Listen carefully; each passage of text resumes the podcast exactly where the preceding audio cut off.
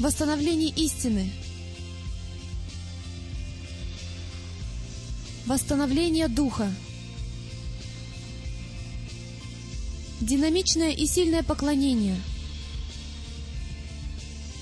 Объединение двух домов Израиля. Возвращаясь к корням нашей веры.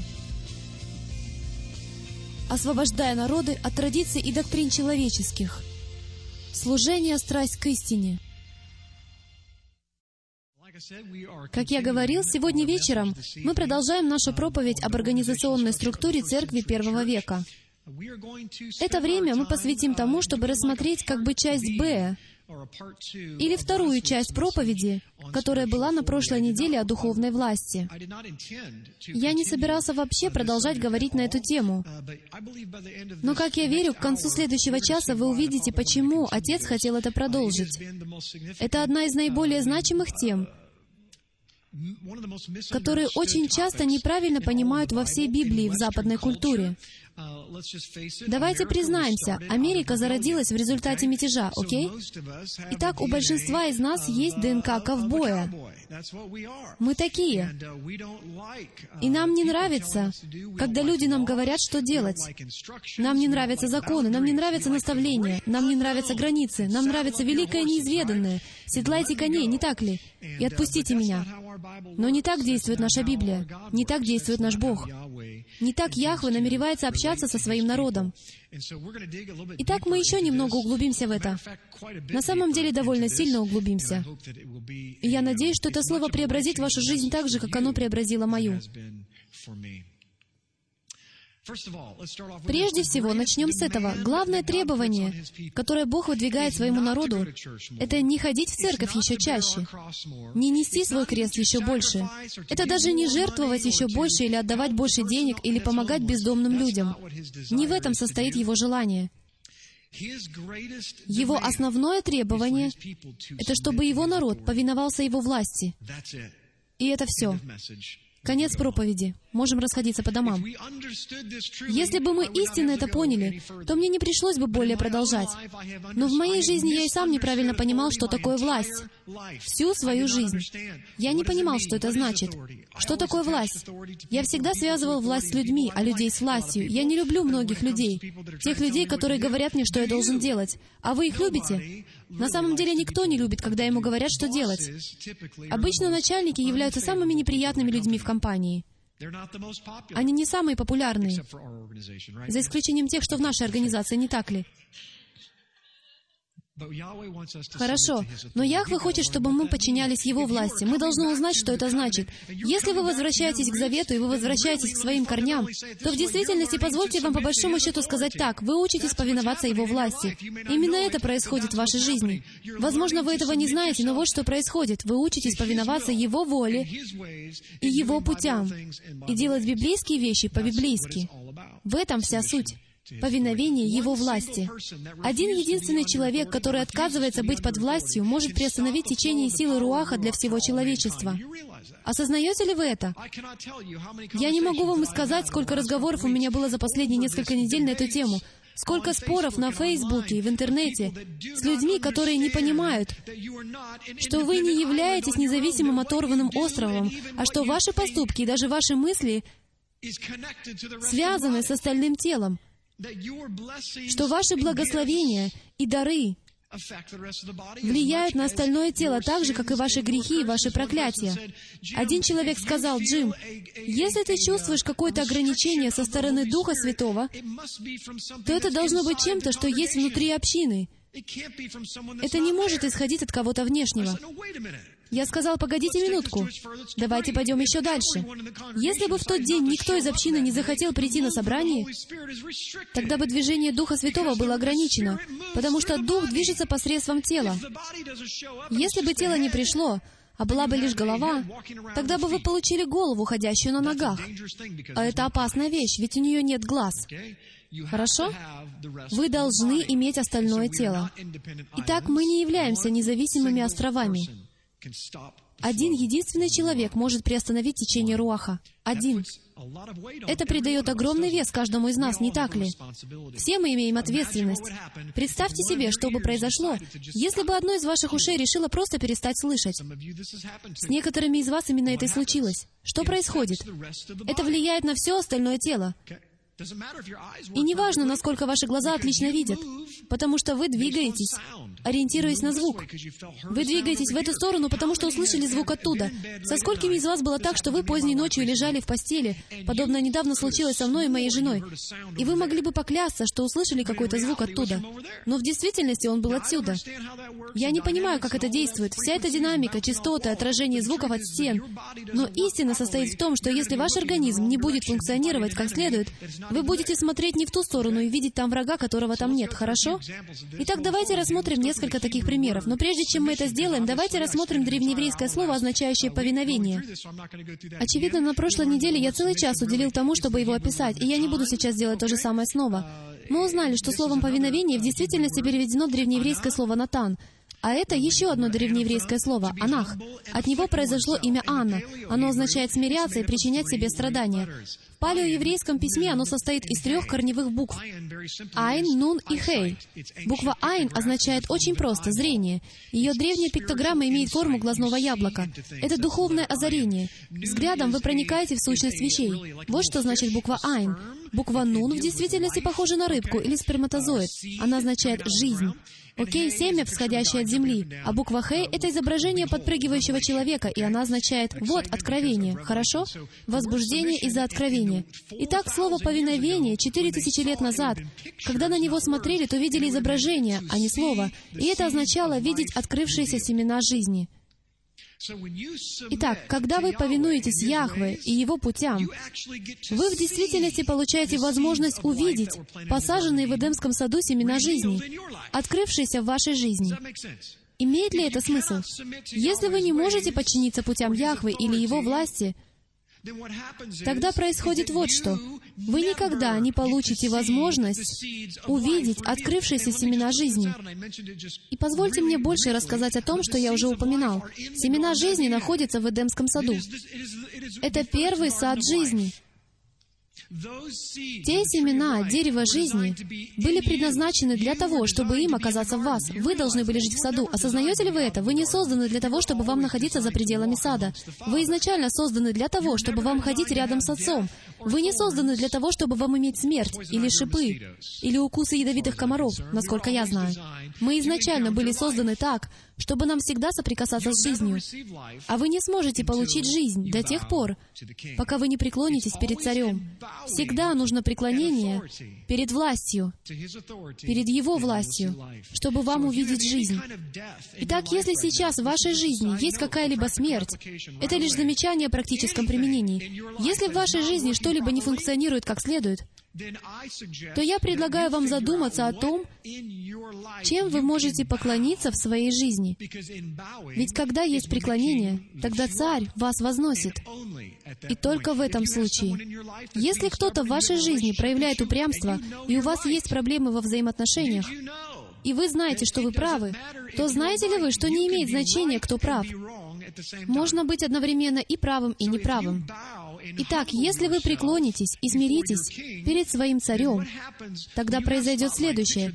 Когда у вас есть прожектор, представьте такую картину. Вот если бы я мог творить волшебство, чтобы появились необходимые вещи, и вы смогли увидеть идеальный пример. Но представьте себе, что на этой сцене стоят два человека, и на них двоих сверху светит прожектор.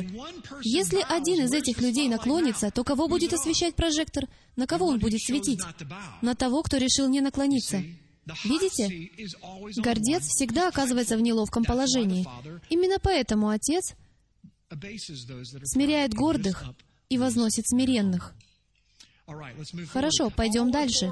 Вся власть от Яхвы. Президенты Соединенных Штатов, знали ли вы, что и они от Яхвы? Слабая реакция на это заявление. Сановники всех стран мира, их тоже поставил Яхве. Ваши начальники, ой! Возможно, некоторые из вас будут это оспаривать. Пасторы, пастыри, раввины, главы поместных церквей. Мужья, духовные наставники, они от Яхвы. Если у вас есть муж, то он от Яхвы. Женщины, скажите аминь.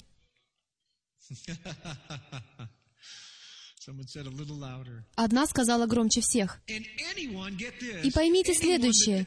Любой человек, обладающий даром, которого нет у вас, позвольте это еще раз сказать, ведь вы не прочтете об этом во многих книгах. Власть от Яхвы. Вы должны подчиняться любому, кто действует в даре и зрелости, которых нет у вас. В светском мире происходит то же самое. Если у вас сломался водопровод, вы звоните водопроводчику, а не плотнику. Тот плотник обладает властью над вашим домом. Он устранит проблему, потому что он является экспертом в этой области. Именно так и проявляется власть.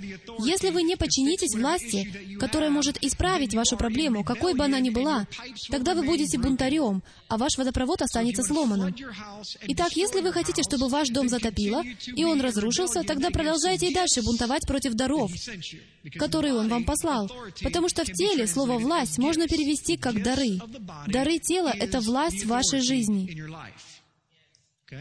Хорошо? Бесполезно, заявлял Вочман Ни. Бесполезно подчиняться человеку. Необходимо видеть власть. Вы встретите еще много цитат Вочмана Ни, одного из моих любимых авторов.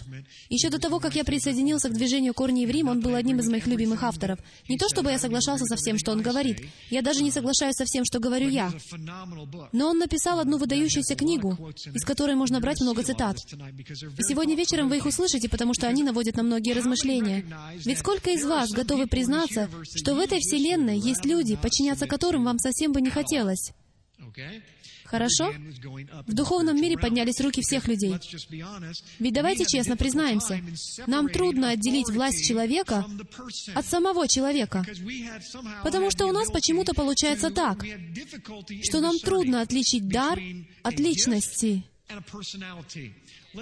Допустим, у Джона Смита есть дар быть плотником или еще кем-то.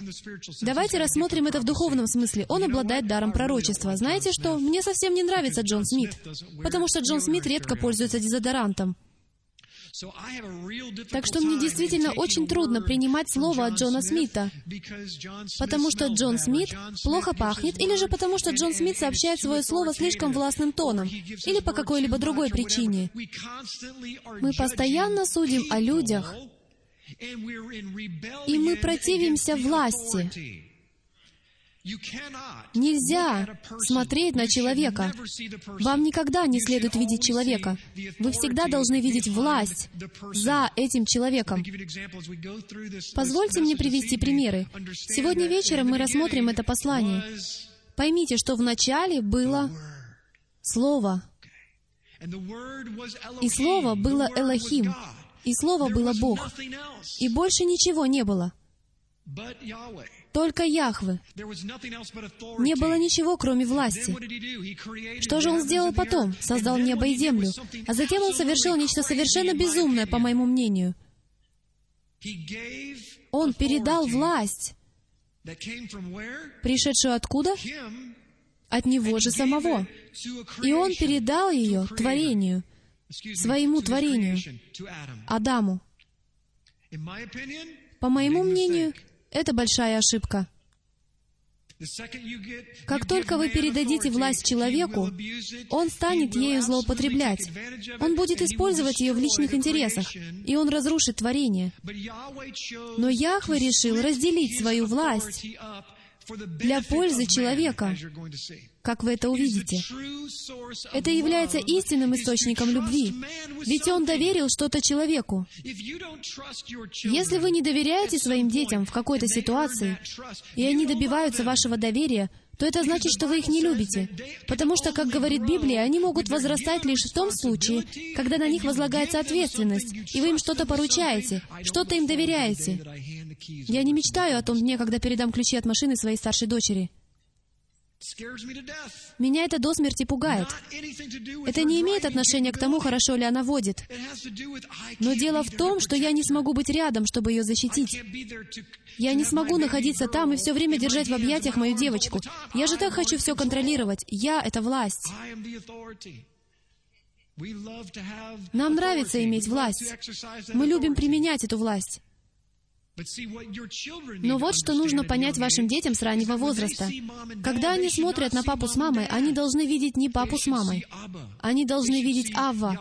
Они должны видеть Яхве за моей спиной, потому что у меня самого власти нет. Никто не обладает властью. Лишь Он обладает властью. Он может позволить вам взять молоток и забивать им гвозди. Он может позволить вам взять отвертку и закрутить ею болт. Он может позволить вам взять мерную ленту. Но все это Его инструменты. Без Его разрешения вы не сможете прикоснуться к ним. Бесполезно подчиняться человеку. Необходимо видеть власть. Все руководители от it Я знаю, что вам это известно, но все равно я это процитирую. Римлянам every authority, 13.1. for there's «Всякая душа да будет покорна высшим властям, ибо нет власти не от Бога. Существующие же власти от Бога установлены. Посему противящиеся власти противятся Божию установлению, а противящиеся сами навлекут на себя осуждение. Люди, здесь не сказано противящийся кесарю, противящийся президенту такому-то, президенту такому-то, пастору такому-то, deacon такому-то, диакону такому-то, начальнику never такому-то. Здесь не названы никакие имена. Сказано, resist власти. Ведь если у человека есть какая-либо власть, тогда и он сюда относится. Что означает, если вы противитесь власти, то вы противитесь кому? Тому, кто ее передал. Хорошо? Мы поговорим о плохих властях и насколько далеко это может зайти всего лишь через минуту. Роптать. Мы так любим это делать. 1 Коринфянам 10.10. Ведь все мы в душе израильтяне.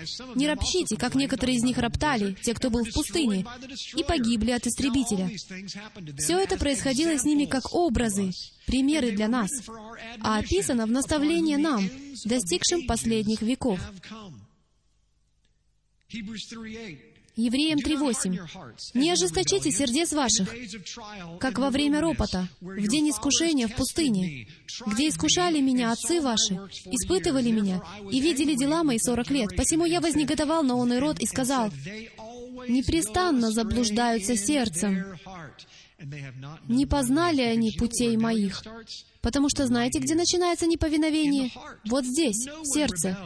Никто не становится бунтарем без того, чтобы прежде в его разум не вошла мысль об этом, которая затем опустится в сердце, а в итоге окажется в ногах. Видите ли, если бы израильтяне просто держали свои мысли при себе, тогда, возможно, у них бы и появилось послушание, и их сердца изменились бы. Но они не держали свои мысли при себе. Они поворачивались к своим братьям и сестрам и говорили, «Ты не поверишь, что сказал Моисей. И вообще, кто такой этот Моисей? В свое время он убил египтянина. Наверное, поэтому они нас и преследуют». Непослушание всегда начинается в сердце. Вот что сказано в Торе. И, кстати, сразу же после того, как были представлены десять заповедей, Элохима не злословь. Элохим значит Бог, величественный судья во множественном числе. И начальника в народе твоем не поноси. Это плохая идея. Знаете, так легко проклинать президента, находясь в другом штате.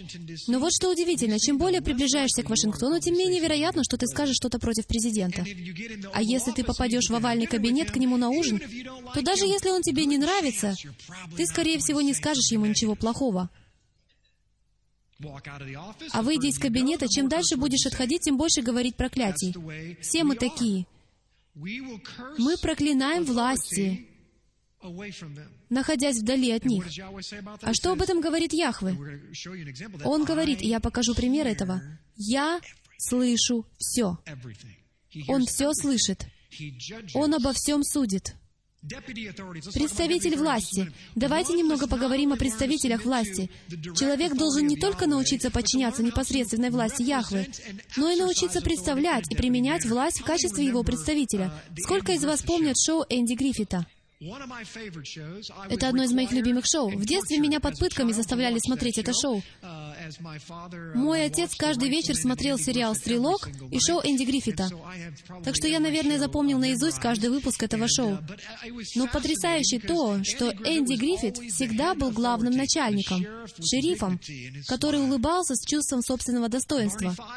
С другой стороны, Барни Файв — это сумасшедший парень, помощник шерифа, который старался как можно лучше применять свою представительскую власть. И сколько из вас помнят Отиса, городского пьяницу? Отис постоянно попадал в неприятности и всегда оказывался в тюрьме. Помню, как Барни Файв, стоя на грязной дороге, выписывал штраф людям, переходившим не по правилам эту дорогу в их маленьком городке. Он бросал Отиса в тюрьму, а в воскресенье утром Энди Тейлор, шериф Тейлор, заходил в тюрьму и выпускал из нее Отиса, чтобы тот пошел и поел жареную курицу в ресторане. Этого не должно было происходить, ведь он был посажен в тюрьму. И так происходило вот что. Повиновение. Помощник шерифа повиновался шерифу, признавая тем самым, что шериф обладает полнотой власти. Но Отис должен был повиноваться Барни, даже несмотря на то, что Барни растяпа. Ведь Барни носил нечто очень-очень важное. Он носил нагрудный знак своего царя. Вот видите? Итак, человек должен не только научиться подчиняться власти, но и научиться применять власть. Если мы являемся заместителями, которым было верено представлять Отца. Все мы заместители Господа, вы это знали? Каждый из вас, как иври, как израильтянин, как верующий в Иешуа Мессию, Иисуса Христа, обязан представлять Слово. Для вас единственным авторитетом является Слово. Есть некоторые, на которых возложена больше ответственности, поскольку они лучше знают Слово. Чем больше вы знаете, тем более ответственным вы являетесь, тем больше ответственности вы имеете. Видите, мы понимаем это в реальной жизни, потому что тот, кто является плотником, у которого сегодня первый рабочий день, не получит ответственного задания. Более того, у него заберут молоток. Ему скажут, «Пойди принеси мне гвозди». Он будет мальчиком на побегушках до тех пор, пока не докажет свою компетентность. И по прошествии многих лет, когда он станет умелым плотником, угадайте, что произойдет? Он получит возможность и способность возглавить целую бригаду. Ему теперь дана власть. Вы понимаете, о чем я говорю? Власть основана на его мастерстве, на его сердце и на его призвании. Чем больше вы познаете Слово Яхвы, и чем больше вы приближаетесь к его сердцу, тем больше вы получаете ответственности, и очень возможно, что он передаст власть в ваши руки. Почему? Потому что вы уже достаточно ответственный и зрелый человек, чтобы обращаться с этим, если хотите, молотком. Представители власти назначены заместителями Яхвы до тех пор, пока он не придет сюда. Видите ли, согласно Торе и пророкам, все пастыри заблудились. Именно они ведут овец на неправильные пажити, а также в рабство. Встает вопрос, в какой момент овцы должны перестать повиноваться властям, которых поставил Яхве? Чья же это проблема, если пастырь — плохой пастырь? Не ваша. Потому что однажды он вернется, и угадайте, кого он будет судить первым? Своих заместителей. Хорошо. А вы будете судимы на основании того, насколько хорошо вы повиновались власти. Ему. Мы рассмотрим это немного позже, потому что это будет хорошо. Существует два принципа Вселенной. Поймите это и примите. Власть Яхвы и неповиновение сатаны. Никаких других принципов нет. Все остальное не имеет значения.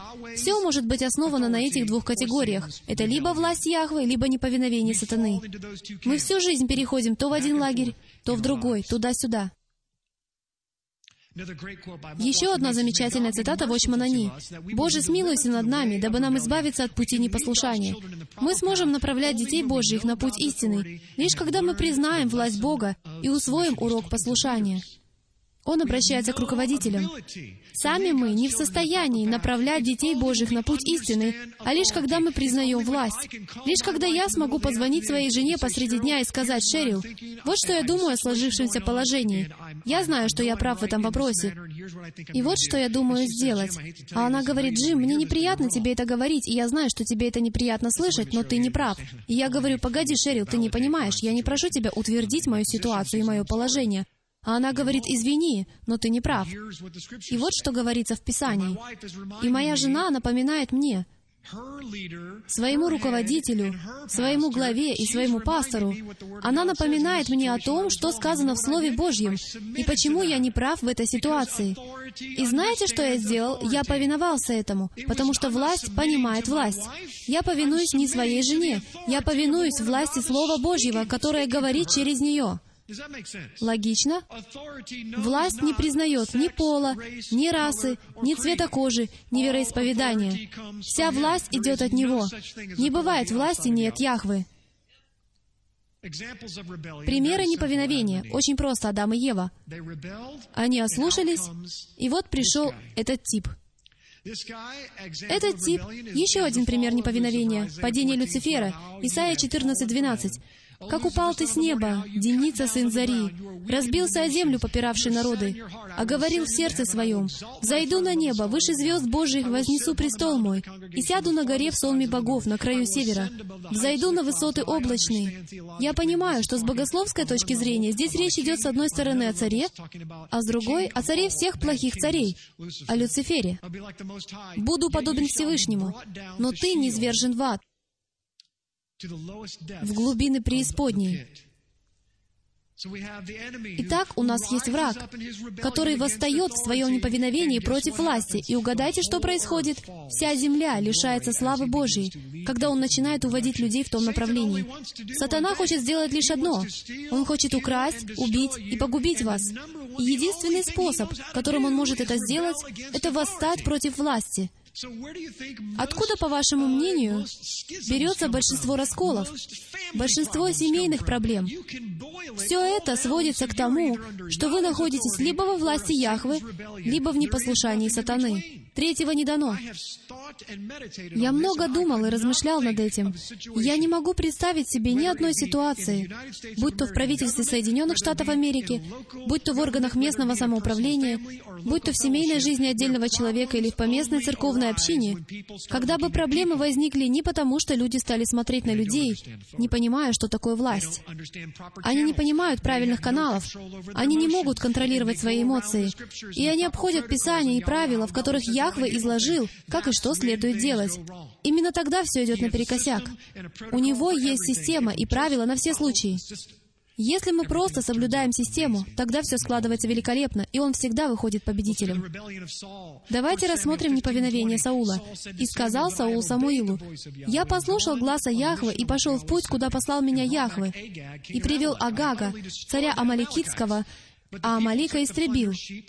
Народ же из добычи, из овец и волов, взял лучшее из заклятого для жертвоприношения Яхвы Богу твоему в Галгале.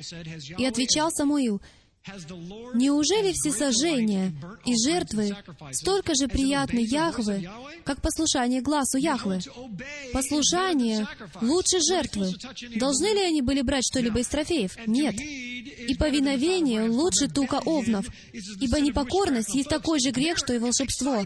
Люди, они так взволнованы своей победой над амаликитянами, и они возвращаются домой и собираются принести жертвы Яхвы, и будет большое празднование. Все для Господа. Кстати, то же самое произошло и в случае с Золотым Тельцом. Они не стали поклоняться какому-то другому Богу, они поклонялись Яхве. Прочитайте текст. «Завтра праздник Яхвы», — сказал Аарон. Но они поступили не в точности так, как им сказал Яхве. И поэтому в его глазах это было все равно, что волшебство. Почему? Что такое волшебство?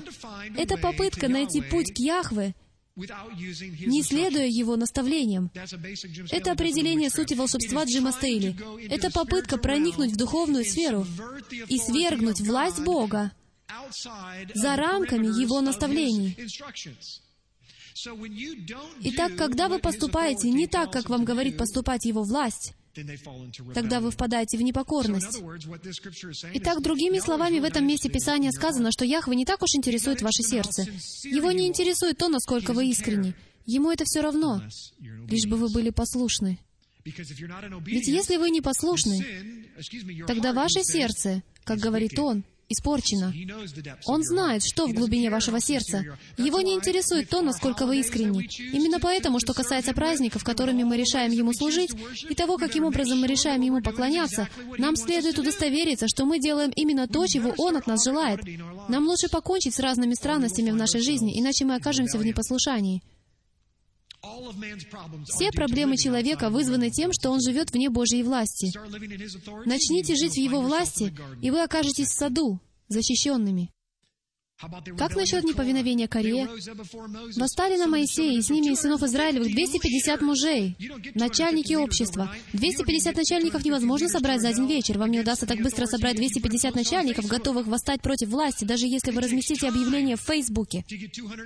Необходимо время, чтобы собрать 250 высокопоставленных начальников Израиля, согласных выступить против того человека, который, как они только что видели, разделил море.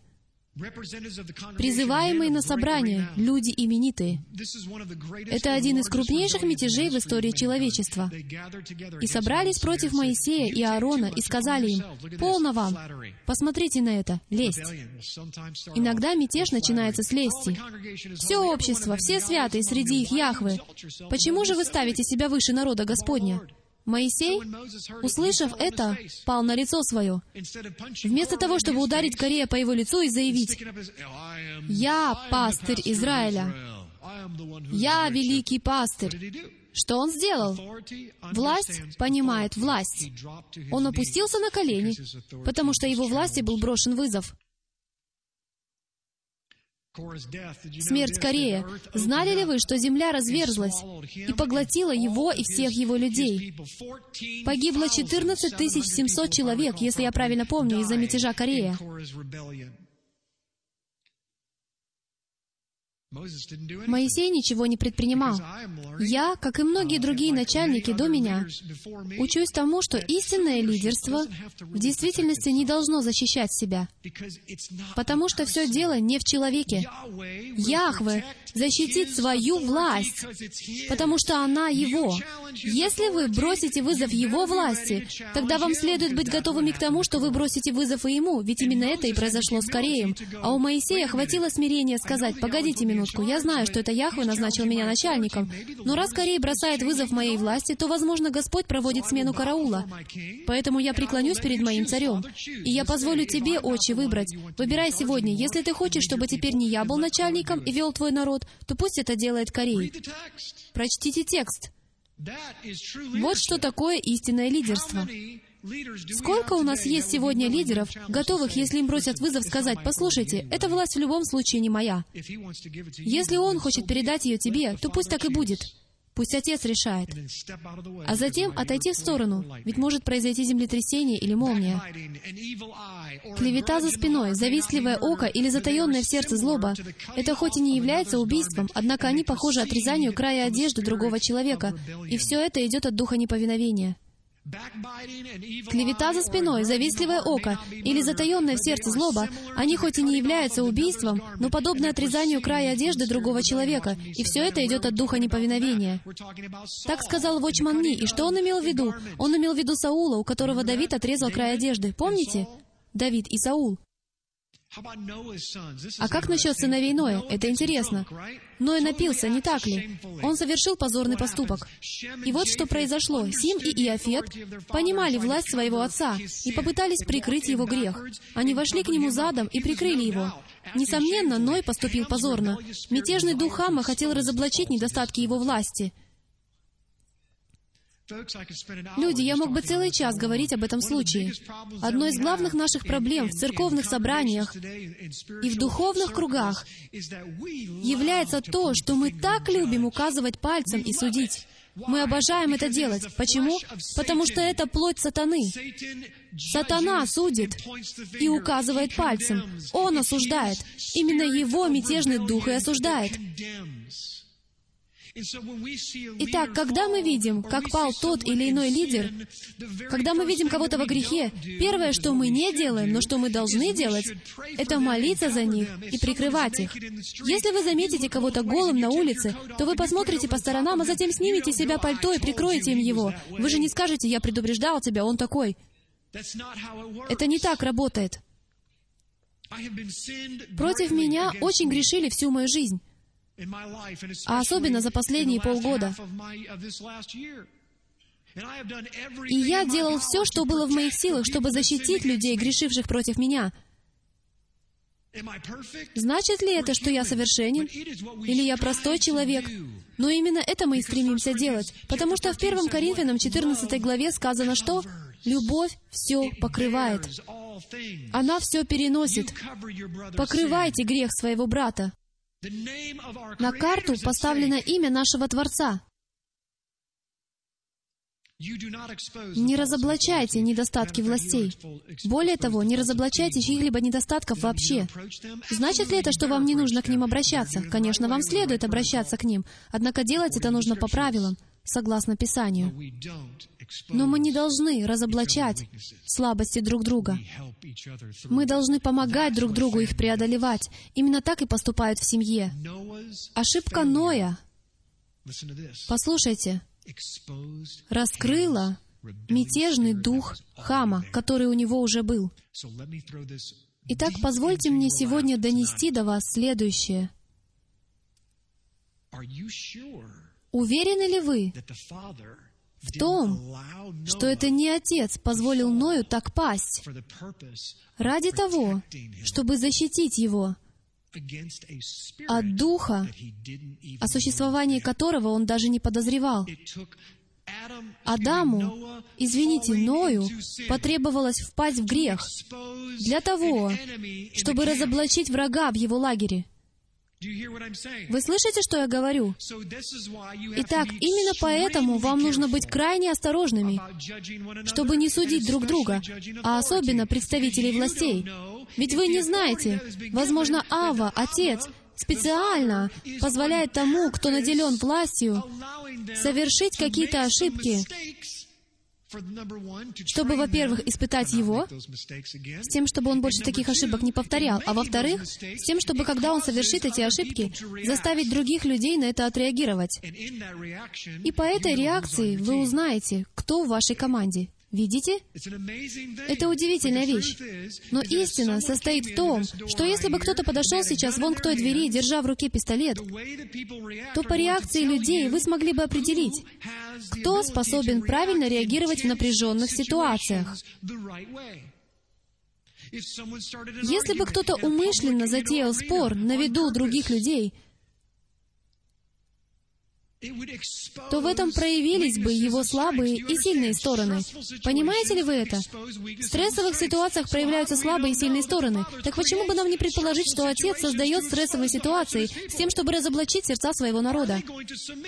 Будут ли они повиноваться Его власти в стрессовой ситуации, доказав тем самым, что они поистине находятся у Него в подчинении? В Писании Он делает это снова и снова.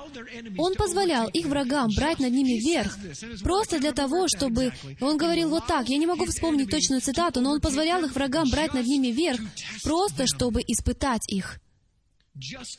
Просто чтобы посмотреть, не отрекутся ли они от Него и от Его законов? Не удивляйтесь, если Отец испытает вас в вашей личной жизни, позволив врагу немного с вами соприкоснуться, с тем, чтобы лишь посмотреть, из какого вы теста. Не поступите ли вы, как Петр, не отречетесь ли от него? Кстати, Хам — это первый раб, о котором упоминается в Библии. Он был первым. Итак, из всего этого я могу сделать очень важный вывод. Неповиновение и разоблачение недостатков других людей лишь приведет вас к зависимости и рабству.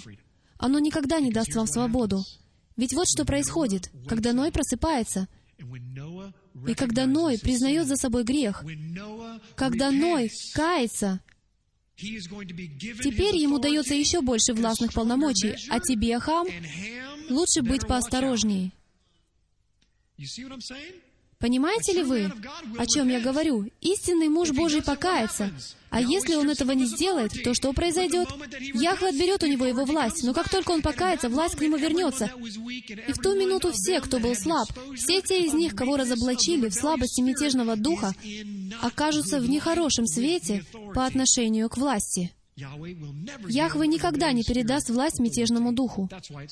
Именно поэтому и сказано, молитесь за своих начальствующих. Иначе никак. Чуждый огонь. мы можем продолжать. Служение Яхве, приношение Ему жертв служения — это две разные вещи.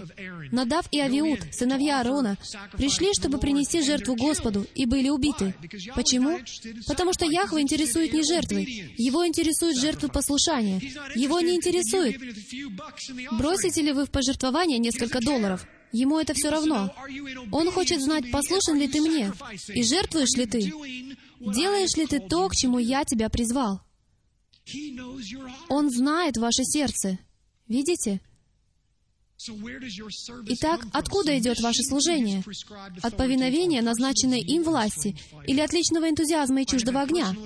За последние шесть месяцев я лично переживал подобное с людьми, у которых невероятный энтузиазм.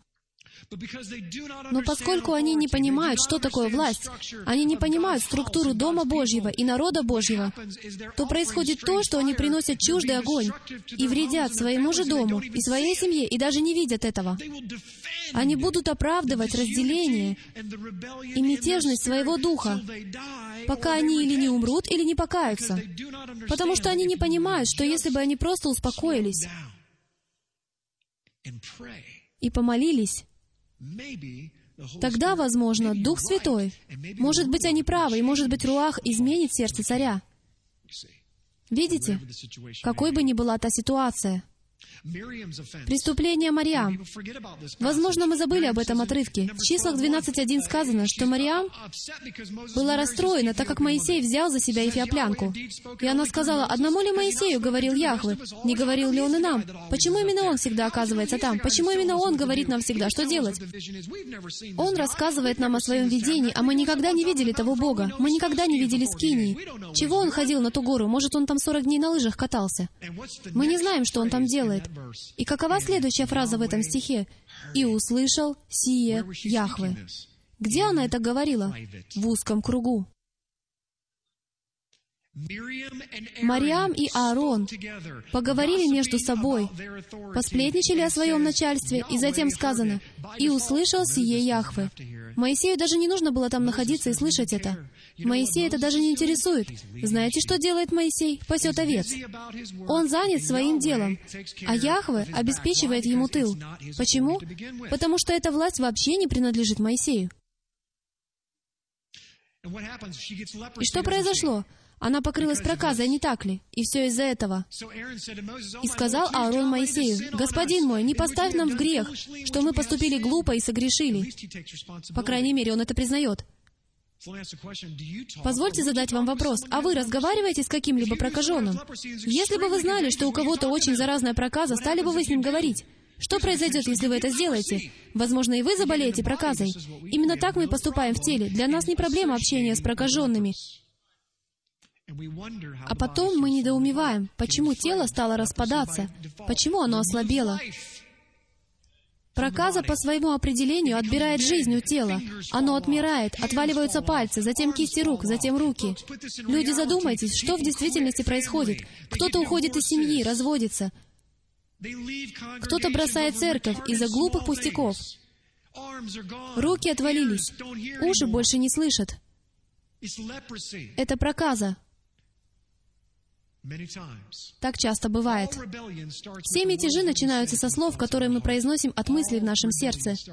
Все мятежи начинаются с наших мыслей и с наших слов. Большинство мятежей начинается с того, что враг сеет страх. Знали ли вы это? Так чаще всего. Знаете, армии иногда терпят поражение, даже если они многочисленнее своего противника, потому что они боятся противника. Сколько раз подобное происходило в Писании, я даже не стану перечислять. Сколько раз было так, что тысячи терпели поражение от сотен. Страх. Я мог бы еще о многих вещах говорить. В конечном счете мы хотим, чтобы все было по-нашему. Давайте будем честны. Мы хотим поступать по-своему. Пусть будет по-моему. Кто из вас слышал «по-моему» или «по-высшему»? Итак, позвольте задать вам вопрос. Должны ли мы повиноваться плохим властям? Что, если у вас в жизни плохой начальник? Прежде всего, мы должны определить, что такое плохие власти, ведь я уже говорил, что все власти от Него, что уже делает все власти хорошими. Но что, если они проявляют себя неправильно? Полное повиновение. Разве не об этом мы говорили? Послушайте, мы должны дать определение этим двум понятиям. Повиновение — это вопрос сердца, а послушание — лишь поведение. Хорошо? Послушание проявляется лишь в поведении. Позвольте привести примеры, чтобы показать отличие между повиновением и послушанием. Послушание — это всего лишь вопрос поведения. Окей? У скольких из вас дети убирают комнату и при этом все время ворчат? Повиновение — это вопрос сердца, оно безусловно. Оно проявляется всегда. Когда вы повинуетесь, это происходит безоговорочно и без исключений. Мы повинуемся властям. Когда моя жена цитирует Писание, мне все равно, кто это сказал. Пятилетний ребенок, моя жена, 98-летняя женщина из дома престарелых или мой отец. Власть есть власть. Я подчиняюсь ей, безусловно. А послушание — это нечто совсем другое. Можно повиноваться, но не быть послушным. Знали ли вы это? Деяние 4.19. Но Петр и Иоанн сказали им в ответ, «Судите, справедливо ли пред Богом слушать вас, то есть фарисеев, их начальников, слушать вас более, нежели Бога. Мы не можем не говорить того, что видели и слышали. Что они сделали? Они велели им ни на кого не возлагать рук и не исцелять во имя Иешуа. И как же они поступили? Они не сказали, «Вы мне не власть, вы даже не верите в Иисуса». Нет, они так не сделали. Они очень уважительно сказали, «Послушайте, вам нужно решить, что правильно, чтобы мы слушались Бога или слушались вас. Но что касается нас, то мы можем делать лишь то, что мы видим. Мы можем говорить лишь то, что мы видим, и делать то, что Он нам говорит делать. Они с уважением не послушались. Однако они повиновались их власти, потому что само понятие власти подразумевает такое отношение к царю. Я понимаю, Ваше Высочество, что вы чувствуете, но я не могу сделать то, о чем вы меня просите, потому что это будет против воли моего царя. Видите? Отец обращает внимание именно на отношение сердца. Яхве единственный, кто заслуживает полного послушания, потому что Его власть совершенна. Хорошо? Итак, мы полностью Ему послушны. Власть человека как заместителя, послушайте, может получать лишь ограниченное послушание, так как заместитель несовершенен в том, как он представляет власть. Это как Барни Файв. Он облечен властью и носит одну пулю у себя в левом кармане. Он несовершенен. Он не является совершенным представителем власти. Нам не следует ждать, что заместители будут совершенными представителями его власти. Для этого существует все тело, понимаете? Через минуту мы подробнее об этом поговорим. Однако повиновение должно быть все время, несмотря ни на что. Не имеет значения, насколько плоха власть. Скольких из вас останавливала полиция на краю шоссе? И когда полицейский подходит к вашей двери, вы точно знаете, что сегодня он поругался с женой. Ведь такого придирчивого типа вы еще никогда в жизни не встречали. Он обращается с вами так, будто вы колумбийский наркобарон. Вы не понимаете, почему он такой злой. И он останавливает вас за то, что вы превысили лимит скорости на две мили. Ваша реакция на это показывает, и я считаю, что это тест того, насколько вы готовы повиноваться той власти, которую он имеет. Ведь не имеет значения, насколько плохим представителем власти он является. Вы в любом случае должны проявлять уважительное отношение к тому нагрудному знаку, который на нем. Если же вы этого не делаете, то что произойдет? Сэр, выйдите из машины. Видите? Я знаком с полицейскими, один из них есть в нашем правлении. По его словам, когда вас останавливает полиция, лучше всего и мудрее всего с вашей стороны будет уважать власть того полицейского и признать, что вы совершили ошибку. Ведь сколько людей, которых останавливают, говорят, «Я даже не знаю, за что вы меня остановили. Я превысил лимит скорости всего на 29 миль». «Сэр, с какой скоростью вы ехали?» «Понятия не имею. Все мы знаем, с какой скоростью мы едем». Это вопрос сердца. Если власть Божьего заместителя противоречит записанному слову, и это может быть доказано без тени сомнения, тогда тело не должно слушаться такого наставления. Для этого существуют надлежащие каналы и надлежащие правила. Мы слушаемся только приказов от Яхвы. Мы не слушаемся наставлений, идущих вразрез с Его записанной волей. Мы не слушаемся таких наставлений. Если, скажем, я даю телу наставление, мы сделаем то или это, но это идет вразрез с записанным словом, то от вас не требуется повиноваться такой власти. Позвольте мне еще раз это сказать, ведь я только что это понял. От вас не требуется слушаться, но требуется повиноваться этой власти. Вы не должны слушаться того наставления, но вы должны повиноваться той власти. Что вы делаете? Позвольте мне показать, какие мысли должны быть у вас в голове. Вы безумец. Я буду за вас молиться. Вас ожидают большие неприятности с отцом. Я понимаю, с чего вы исходите, а теперь я отойду в сторону. Вы слышите отношение? Из этого вам и следует исходить. Потому что когда вы понимаете, что такое власть, я не отчитываюсь. Власть не должна отчитываться перед телом. Она отчитывается перед вышестоящей властью. Видите? А я должен трепетать от страха. И полицейские, когда они ошибаются, они трепещут от страха. Потому что если они совершат ошибку, то о них расскажут по каналу Fox News. Людей они не боятся. Они боятся именно властей. Пусть даже они и сами являются властью. Все перед кем-то отчитываются. Никогда не исполняйте требования, идущие вразрез с волей Божьей. Вы можете отказаться от этого в письменном виде. Но, пожалуйста, проявляйте повиновение и уважение, потому что это показывает, что вы заслуживаете власть. Мы можем только повиноваться, но не можем слушаться. Несколько примеров. Как насчет матери Моисея? Она бросила вызов фараону, положив своего сына в корзину и пустив его вниз по реке. Даниил бросил вызов царю со всем уважением. Он повиновался царю. Он повиновался до такой степени, что даже позволил бросить себя в винный ров. Но он не послушался царя, когда тот сказал «поклонись моему Богу». А как насчет Даниила и печи, раскаленной огнем? Они не послушались царя, когда тот велел им поклониться. Но они полностью повиновались царю в том, чтобы принять свое наказание. Вы это понимаете? Люди, это очень важно. Сколько из вас готовы полностью ослушаться своих начальников и позволить им вас за это наказать? Да ни за что. Но Даниил понимал, что такое власть. Он позволил, чтобы его... Он не сопротивлялся, не пытался убежать, совершить побег с места преступления. Он сам пошел принять это наказание. Осознаете ли вы, скольких чудес мы лишились из-за того, что берем все дела в свои руки? Понимаете ли вы, сколько раз Бог не проявляется именно потому, что мы отказываемся повиноваться власти. И мы даже ему не позволяем разобраться с властями. Когда представитель власти совершает ошибку, мы готовы его распять. Нет-нет, это Авва распял собственного сына. И для этого он использовал римлян. Но именно он послал своего сына на смерть. Таким же образом, когда вы сталкиваетесь с представителем власти, который совершает ошибку, помолитесь и отойдите в сторону, потому что Отец разберется с этим представителем власти, ведь Он его. Давид сталкивался с плохим представителем власти, как мы видим здесь. И говорили Давиду люди его, «Вот день, о котором говорил тебе Господь, вот я предам врага твоего в руки твои, и сделаешь с ним, что тебе угодно».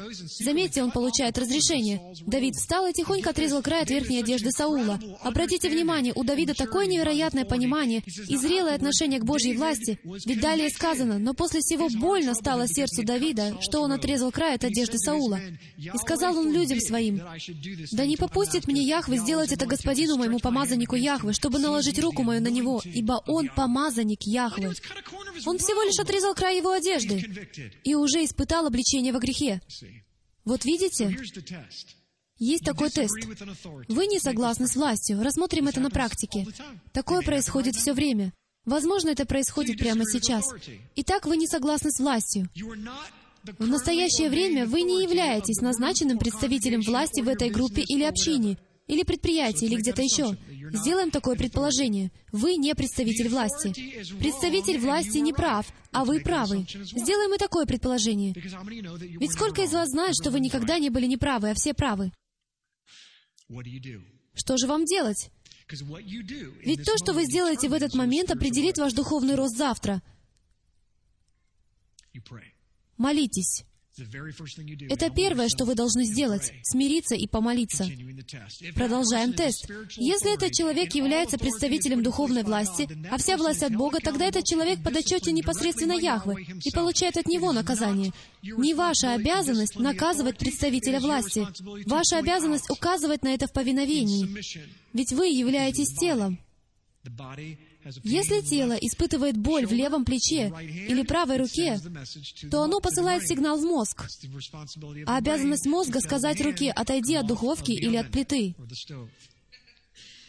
Если этот человек, представитель власти, поистине исполнит Духа и повинуется Слову, Тогда Отец изменит его сердце. Если же нет, то что произойдет? Он будет устранен с поста царя. Именно так все и работает. Все очень просто. Яхве не позволит представителям его власти злоупотреблять его властью без суда. Ни здесь, ни в загробной жизни. И если он всю жизнь будет злоупотреблять властью, то этому человеку будет стыдно стоять в очереди, ожидая суда. Вочман сказал, обратите, пожалуйста, внимание, что всякий раз, когда люди поступают и судят согласно доктрине или согласно тому, что они видят своими физическими глазами, они следуют по пути рассудка. Люди, вы не можете, послушайте, это сильное заявление, вы не можете судить даже согласно доктрине, потому что доктрина статична, она черно-белая. Вы не знаете, что происходит за кулисами. Вы не знаете, что делает Авва, потому что Авва знает всю доктрину. Итак, вы сконцентрировали внимание на этой доктрине, а Авва говорит, «Погоди, я с этим человеком делаю еще девять вещей». А ты смотришь только на эту. С этим я разберусь на следующей неделе. Прямо сейчас я хочу разобраться с этими девятью, а ты мне мешаешь. Оставь его в покое, потому что я пытаюсь перевести его в другое место. Я так хочу, чтобы он окреп. И он не может окрепнуть, если не приткнется. Я его подхвачу, не волнуйся. Ваше дело молиться за свои власти. Не следуйте по пути рассудка. Если что-то на что-то похоже, то, скорее всего, это не оно. У каждой истории много аспектов. Сколько из вас это знают? Всегда много аспектов. У соседа трава никогда не бывает зеленее, ее нужно просто покосить. В мирском смысле.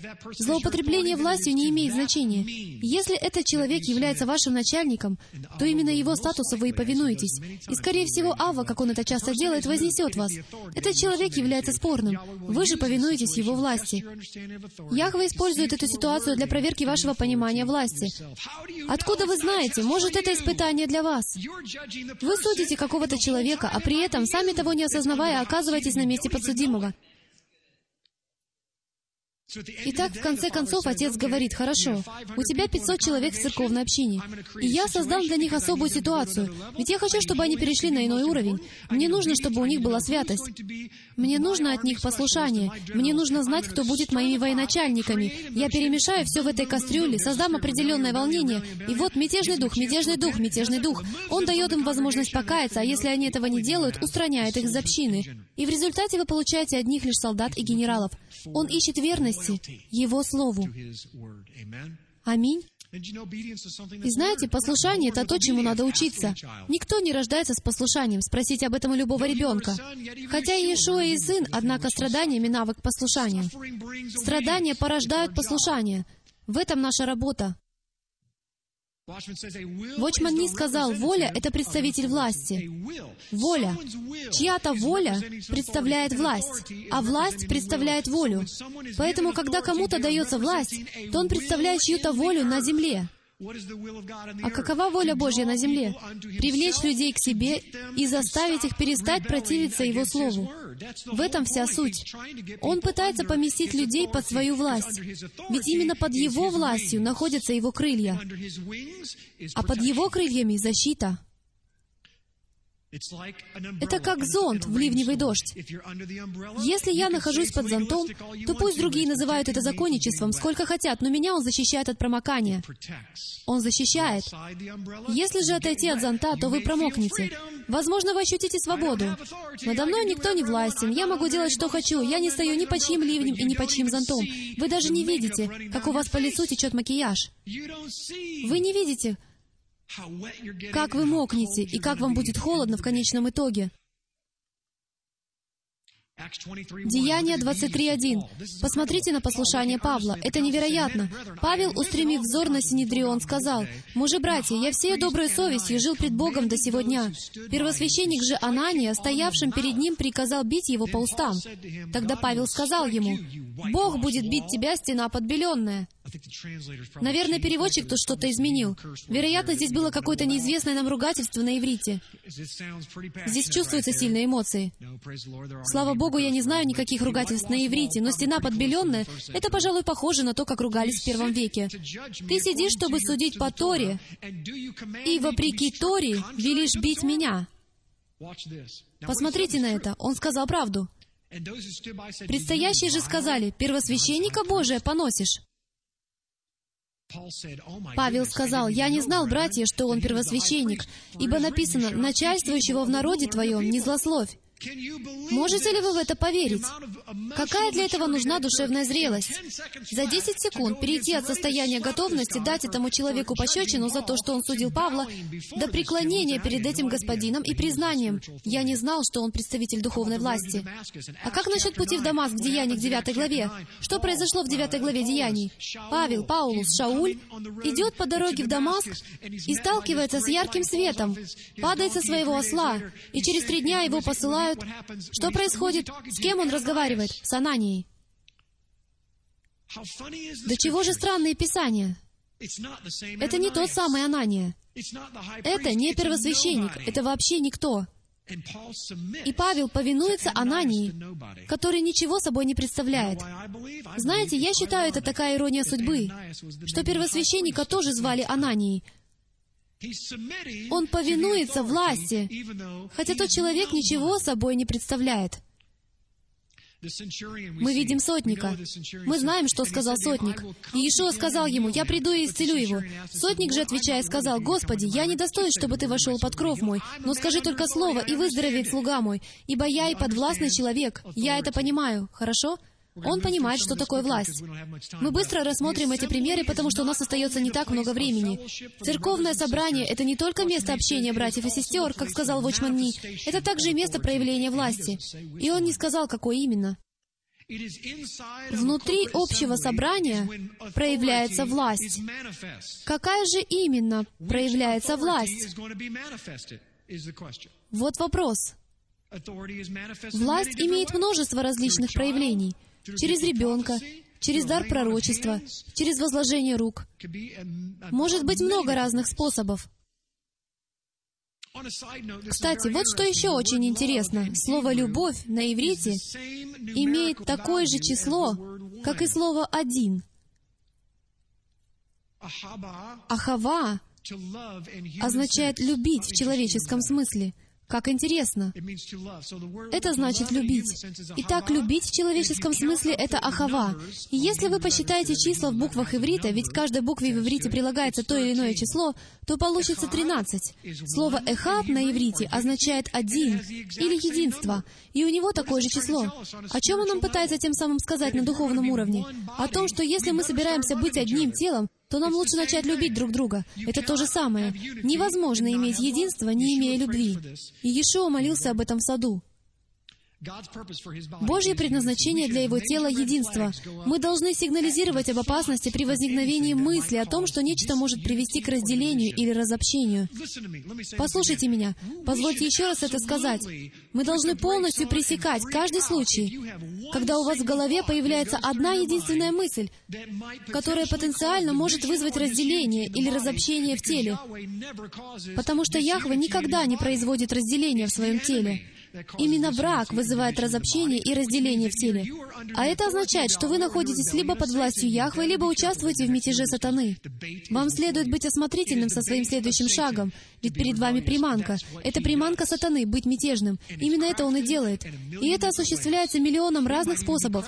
Это может даже осуществляться при помощи греха властей. Он облечет эту приманку в их ошибку, потому что он знает, что ваша плоть восстанет против греха. Ведь вы такие праведные, что ненавидите грех. Вы восстанете против греха. Вы взбунтуетесь против властей. А он такой попался. Вы понимаете? Вот какая приманка сатаны. Если глава или лидер тела движется не в ту сторону, то все тело не берет на себя обязанность становиться главой. Если глава движется не в ту сторону, то и все тело автоматически следует за ним, ведь у него нет выбора.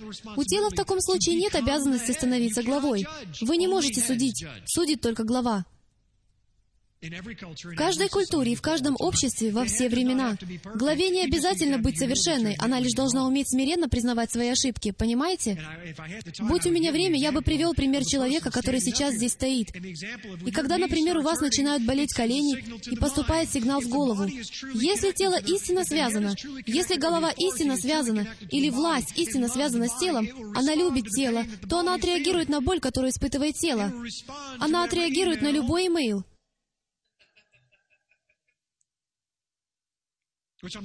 Адреса я не буду давать, а то мы получим миллионы мейлов о том, что думают люди. Но вы понимаете, о чем я говорю. Если у вас заболит правое колено, то вы ощутите эту боль, а обязанность головы — отреагировать на эту боль. Существует взаимосвязь, постоянное движение. Смотрите, что происходит. Когда поворачивается моя голова, я автоматически иду в ту сторону. Когда я ездил на мотоциклах внедорожниках, я понимал, если я буду смотреть на большой камень, то я в него врежусь. Вы не можете не врезаться. То есть вы врежетесь в то, на что вы смотрите. Итак, если вы пытаетесь двигаться в том направлении, в котором вам двигаться не следует, вы именно туда и пойдете, потому что вы смотрите в том направлении. Сейчас тело находится в полном повиновении мне.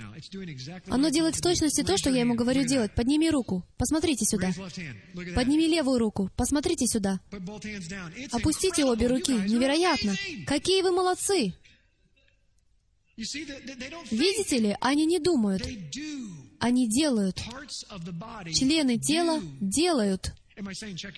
Хочу ли я сказать, оставьте мозги в прихожей? Конечно, нет.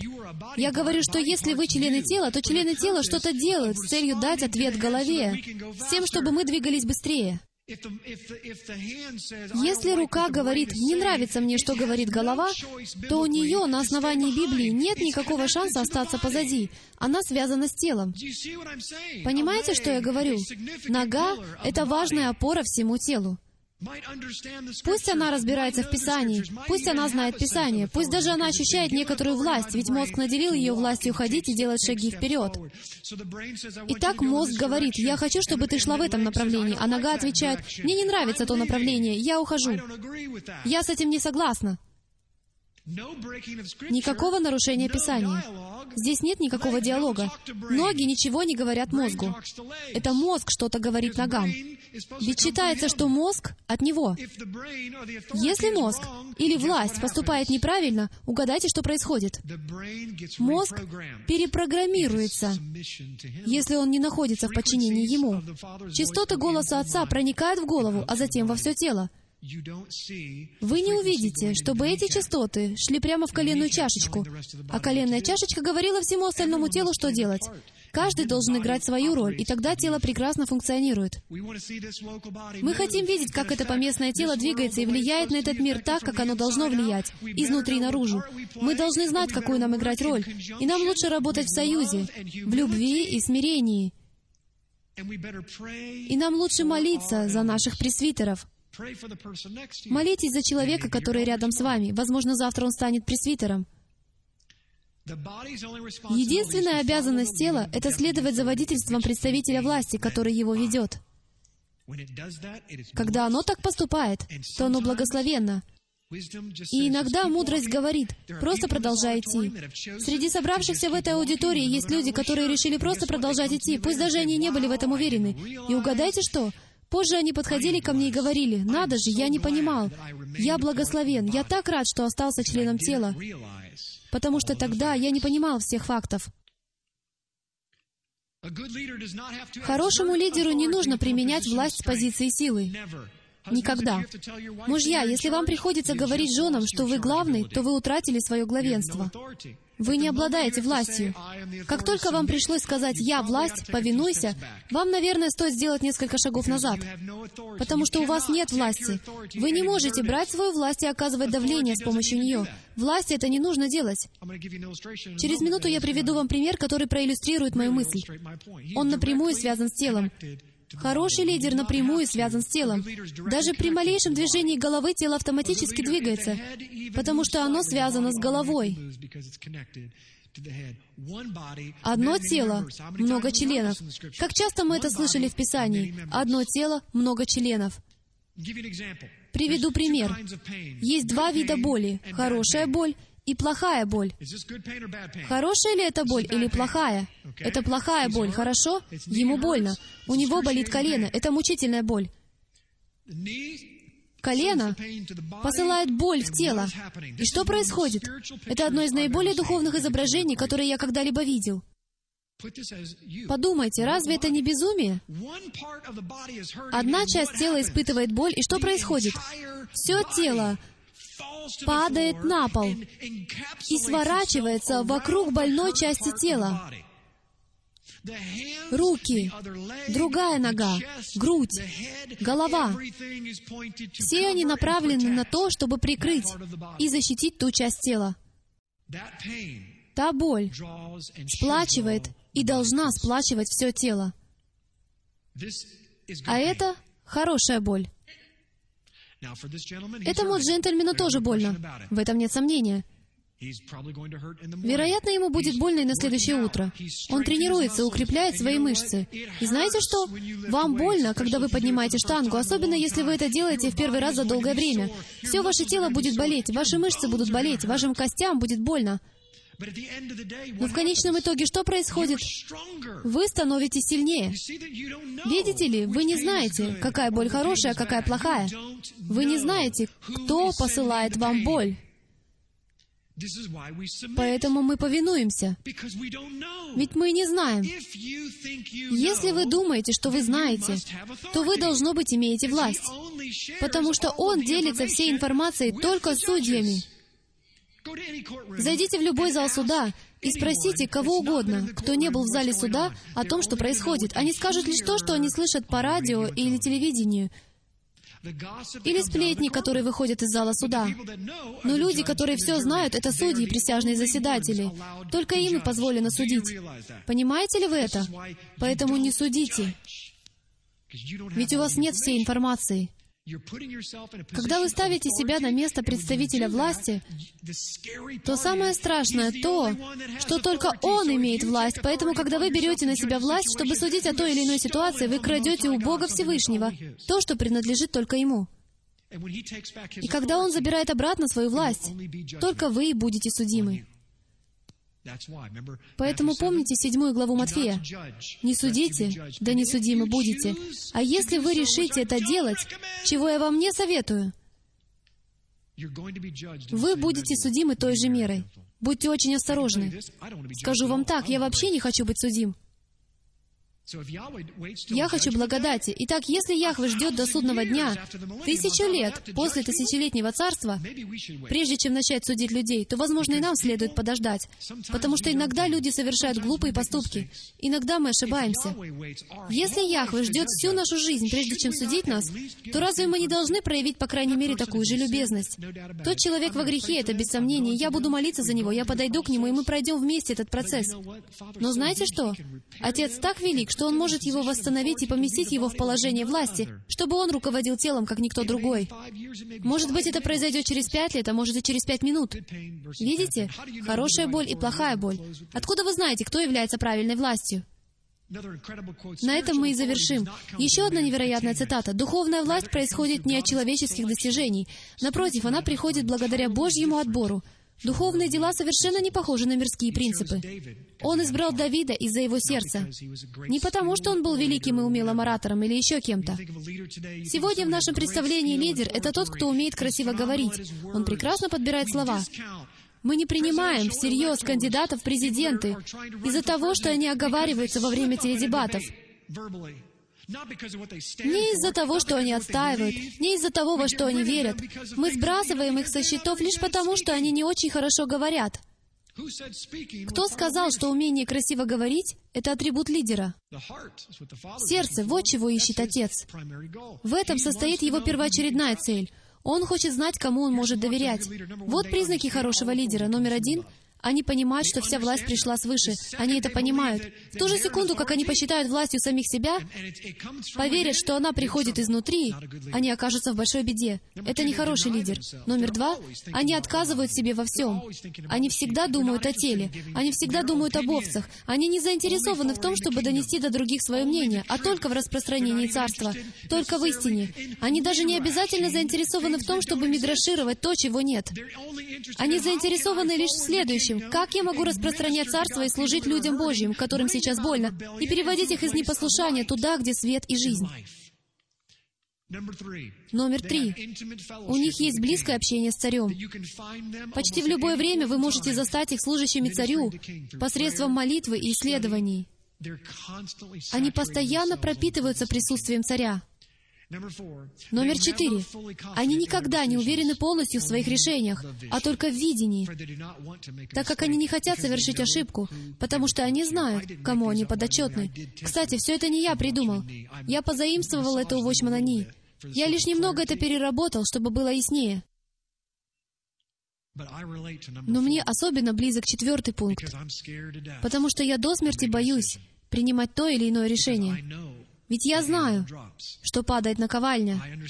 Я понимаю, что если я приму неправильное решение, и мы, как община или служение, решим сделать то, на что нет воли Яхвы, то из-за этого никто не попадет в беду, кроме меня.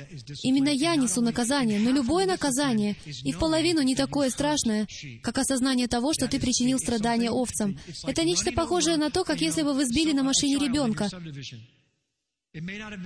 Возможно, в этом не было вашей вины, но вы никогда не сможете выбросить это из головы. Истинные лидеры никогда не уверены в своих решениях, а только в видении. Они всегда предпринимают какие-то шаги. Они могут думать, хорошо, я действительно чувствую, что Господь хочет, чтобы я поступил именно так. Но они постоянно думают, отче, закрой эту дверь, если она не от тебя.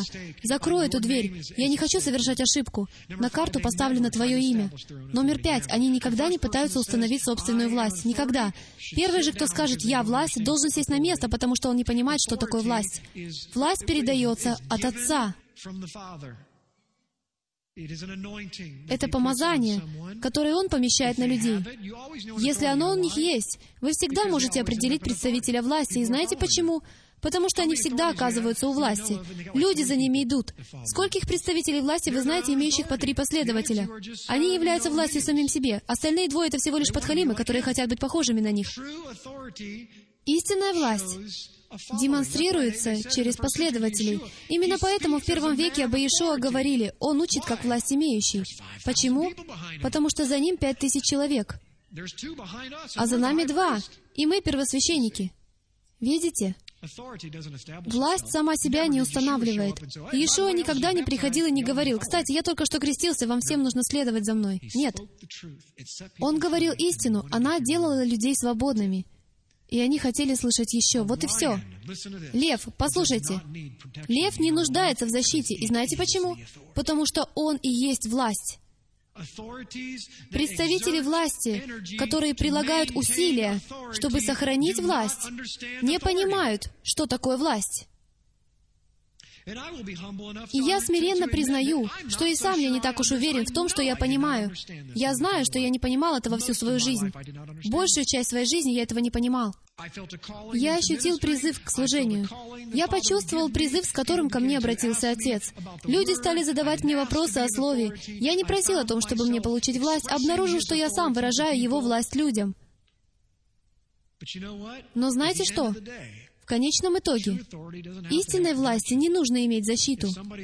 Если кто-то говорит что-то плохое о представителе власти, о полицейском, то я могу вас уверить, полицейскому, наверное, не придется говорить, что это было не очень хорошо.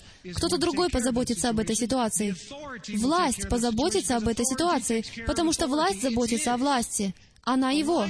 Лев не нуждается ни в какой защите. Ему не нужны шакалы. Лев просто стоит на своем. Если кто-либо пытается на него напасть, проявляется власть. Доносится его рык. Или как его еще можно назвать? Он доносится изнутри. Даже лев не имеет власти. Единственная причина, по которой лев имеет какую-либо власть, состоит в том, что это Яхве сотворил его царем джунглей. Он мог бы с легкостью сделать царем джунглей огромного слона. Мне это показалось бы более логичным, но он решил избрать льва по определенной причине. Лишь когда человек понимает Божью волю в его задании, тогда может быть ощущение реальности власти Царства Небесного. Мы уже почти закончили, я обещаю. Кто истинно покорный, тот видит Божью власть во всем и во всех обстоятельствах, у себя дома и во всех учреждениях. Они входят в здание, и их первая мысль, кто здесь представитель власти? Именно с ним я хочу говорить. Именно ему я хочу повиноваться. Скажите мне, что я должен делать. Я хочу служить в теле. Когда Божья жизнь, Божья воля, посмотрите на это, мы на этом и закончим. Когда Божья жизнь, Его воля и Его заповеди будут исполняться в церкви, в собрании, в общине, тогда придет Царство. Когда Его власть, его заповеди и Его воля совершаются, сейчас говорю ли я о том, что Иешуа грядет? Или что Царство грядет? Это совсем другое послание. Что такое Царство Божье? Где Царство Божье? Оно здесь. Согласно Писанию, оно внутри вас есть. Сила, которой вы обладаете, может преобразить мир. Двенадцать человек изменили миллиарды и миллиарды, и миллиарды людей в течение двух тысяч лет. Не думайте, что маленькая церковная община, домашняя группа по изучению Библии, домашняя ячейка не может быть светом народов, ведь это не вы являетесь светом народов, это свет внутри вас, который невозможно сдержать, если он действует в повиновении власти. Итак, когда вы повинуетесь Его власти, Его заместителям, какими бы бестолковыми они ни были, и какими бы несовершенными они ни были, когда вы держитесь тела, находите тело и держитесь за него. Если это тело вам не подходит, тогда найдите другое. Если вы слушаете нас в интернете, найдите тело, будьте его частью. Не будьте в отрыве от тела. Измените что-то, потому что как только вы это сделаете, вы сможете оживить Царство в своей жизни. Жены, повинуйтесь своим мужьям, не им самим, но самому Яхве. Это совсем другой принцип. Но, люди, позвольте мне кое-что вам сказать. Женщины, не имеет значения, какой плохой ваш муж. Не имеет значения, какой он вредный. Вы можете повиноваться, но не слушаться. Он говорит, я не хочу, чтобы ты шла на церковное собрание. Вы можете пойти на собрание, но при этом радостно и уважительно повиноваться Ему. Не нужно быть раздражительной, не нужно быть слишком благочестивой, не нужно перегружать его заявлениями типа «это Слово Божье». Вам не нужно этого делать. Так с царем не разговаривают. Обращайтесь к царю согласно протоколу, который он установил и которого он заслуживает. Не имеет даже значения, верующий ли он. Прошу вас сейчас встать вместе со мной. Я знаю, что немного затянул, но я хочу, чтобы наше тело поняло, что все мы — это много членов, и мы объединены, чтобы повиноваться друг другу. Если я или другие лидеры этой общины чувствуют боль в теле, то есть протокол, регламентирующий порядок устранения этой боли. Мы будем двигаться в том направлении, куда идет Дух. Возможно, это окажется хорошей болью, и мы скажем, «Мы любим вас». Вы ощущаете боль, потому что Отец бросает вам новый вызов. Но именно в этом направлении Господь и хочет, чтобы мы шли. Или же признаем, что эта боль плохая, и говорит нам, лидерам, что мы совершили ошибку, и мы отойдем назад. Но всегда оставайтесь членом тела. До тех пор, пока Отец велит вам следовать по стопам тех, кого Он поставил перед вами, так и поступайте пока Он не призовет вас к чему-то другому. Повинуйтесь Его власти. Отче, спасибо Тебе большое за то, что Ты учишь меня повиновению, за то, что Ты учишь меня, что всякая власть от Тебя. Отче, я молюсь, чтобы Ты всех нас научил повиноваться Тебе и Твоим путям. Отче, мы так долго пренебрегали Твоими заповедями, Твоим святым шаббатом, Твоей субботой. Мы совершенно пренебрегали Твоими праздниками, Твоими святыми днями, Твоими юбилеями. Мы не понимаем и половины того, что, как нам кажется, мы понимаем, потому что мы не знаем всех фактов. Мы постоянно судим друг друга на основании полуправды. Отче, помоги нам любить друг друга, помоги нам покрывать друг друга в наших ошибках, и помоги нам быть сплоченным телом верующих, которое любит Тебя, в котором все заботятся друг о друге, и конечная цель которого — защищать, возносить и демонстрировать Твое имя. Отче, помоги нам быть светом народов, а для этого помоги нам прежде стать светом для наших супругов, для наших детей, для наших соседей и для нас самих, когда мы смотрим в зеркало. Да светит Твой свет, Отче, пред людьми так, чтобы они видели Тебя и прославляли Тебя в эти последние дни. Отче, я молюсь, чтобы Ты благословил и сохранил народ Твой. Яви им свет лица Твоего. Во святое имя Иешуа. Аминь. Служение стрелы Ефраима существует только благодаря пожертвованиям верующих, как вы. Чтобы обеспечить выживание этого служения, пожалуйста, посетите нашу страницу «Помощь» на www.ephraimzeres.com. Нам нужна ваша поддержка.